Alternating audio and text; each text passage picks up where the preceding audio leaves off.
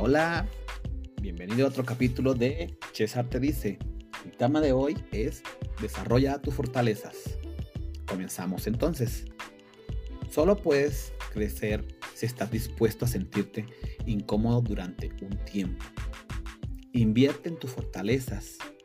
Busca la manera de potenciar tus habilidades y tus conocimientos. Aquí vamos a crear una burbuja de bienestar emocional pero una burbuja que te guste y que te guste moverla por el mundo. Por eso te voy a dar unas pautas para hacerlo. Como te venía diciendo, las cosas buenas no suceden porque sí, sucede porque se atraen y se disponen todo el momento o todo el evento para conseguirlo. En definitiva, tú puedes cambiar si vas hacia las montañas en vez de esperar que la montaña venga hacia ti. Cuando empieces en ir a la búsqueda de tus sueños, no te olvides de que no hay fórmulas mágicas, que nadie puede darte las claves de tu éxito. Anhelos, deseos y esperanza. Hay tantos como personas en el mundo. Busca dentro de ti. Además, por falta de tiempo, por ganas, por falta de dinero, por falta de conocimiento, de espíritu, es posible que nunca te hayas potenciado tus fortalezas.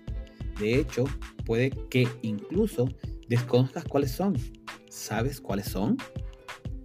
¿Sabes cómo desarrollarlas? Párate a experimentar lo que sientes y lo que piensas. Pregúntate qué te define y búscate información al respecto.